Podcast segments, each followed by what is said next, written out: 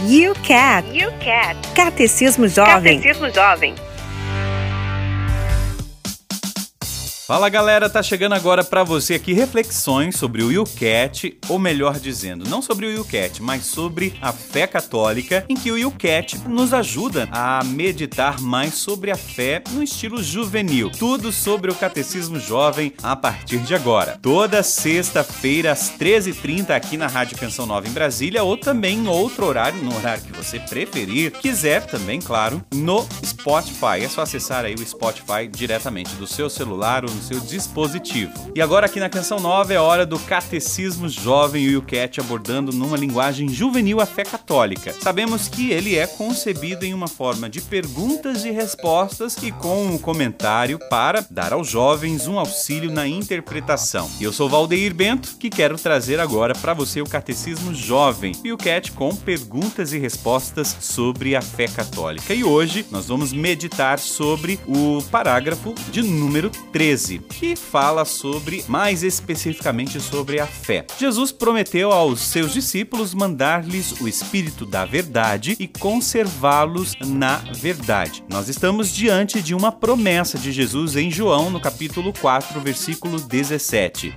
em que Jesus promete aos seus discípulos mandar-lhes, enviar-lhes o Espírito da Verdade, a fim de que eles pudessem permanecer na verdade. Então não é somente uma revelação revelação, por meio do Espírito Santo, da verdade de Deus, mas, sobretudo, de conservar, de levar esta verdade por todos os séculos, por todo o tempo, que é o que a igreja hoje vive. Então, tal como os discípulos acreditavam em Jesus de todo o coração, também um cristão pode confiar totalmente na igreja se procurar o caminho da vida. Efetivamente, se o próprio Jesus fez dos seus apóstolos participantes na missão de ensinar, a igreja também tem uma função educativa e, portanto, aí nós podemos ver assim representado de maneira institucional no magistério. E este não se pode calar. É certo que alguns membros da igreja podem até se enganar ou cometer alguns erros graves, mas a igreja, como corpo de Cristo, como um todo, nunca se poderá desviar da verdade de Deus. Então nós vemos aí que a igreja ela tem esta missão de guardar a fé, de guardar a verdade. A igreja transporta através do tempo uma verdade viva, que é maior que ela mesma.